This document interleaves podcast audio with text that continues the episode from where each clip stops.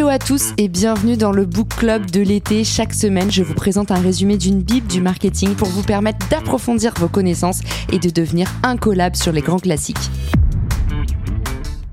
Bonjour à tous et bienvenue dans ce nouvel épisode du Book Club. Pendant tout l'été, chaque semaine, on va réviser ensemble un grand classique du marketing. Et ça commence cette semaine avec la semaine de 4 heures de Tim Ferriss. Un livre qui a vraiment secoué la sphère du travail lors de sa sortie en 2007. La semaine de 4 heures a changé la vie de nombreux entrepreneurs en leur montrant qu'ils pouvaient vivre différemment. Alors, comment a-t-il fait? Tim Ferriss nous défie, nous les travailleurs acharnés, d'abandonner l'idée conventionnelle de travailler vissé sur un bureau de 9h à 5h. Il appelle ça la rat race, le fait qu'on est sans arrêt en train de courir après quelque chose. Aujourd'hui, bien souvent, nous souffrons du fait que notre planning nous maîtrise et plus l'inverse. Il est temps de concevoir une vie qui met l'accent sur faire plus avec moins. Moins de temps, moins de stress, moins de travail au sens traditionnel du terme.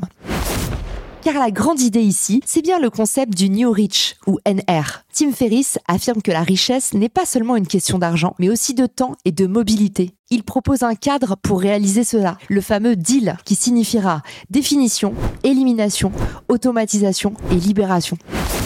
Tim Ferriss nous invite à redéfinir ce que signifie vraiment être riche aujourd'hui. Pensez à un artiste indépendant qui ne gagne peut-être pas des millions, mais qui a la liberté de passer du temps avec ses proches et faire ce qu'il aime toute la journée. Pour Tim Ferriss, ce sont eux les nouveaux riches, les ressortissants de l'économie de la passion, ceux qui vont réussir à vivre de leur newsletter, leur podcast, leur création, tout en restant indépendants.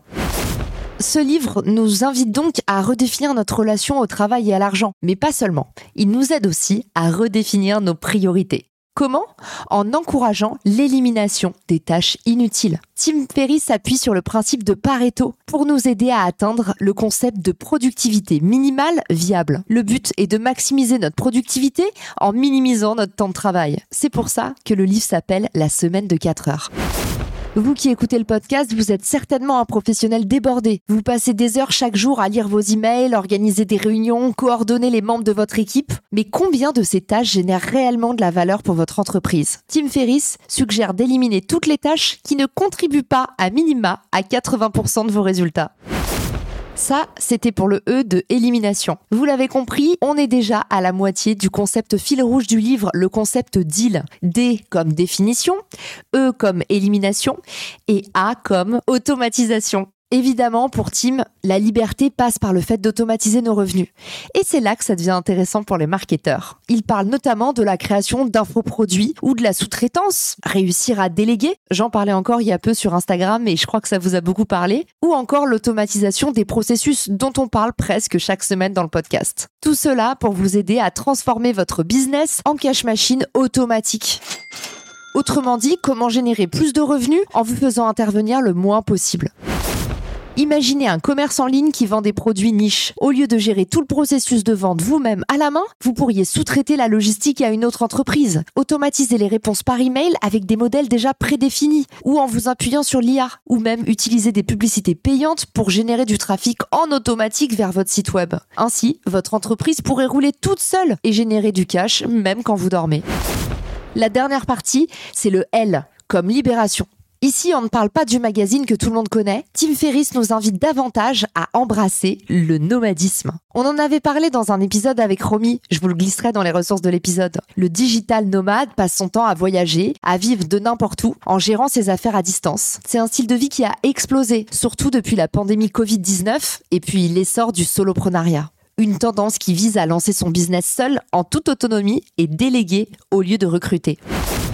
Le nouvel idéal de travail, c'est réussir à travailler depuis la plage de Bali ou un café à Paris, en ayant automatisé son travail, mais aussi en s'étant libéré des contraintes de lieu et de temps. Je vous mettrai dans les ressources de l'épisode un post que j'ai fait sur le sujet du nouveau mode de travail en 2023, mais aussi un super documentaire sur le future of work lancé par mon collègue Samuel Durand.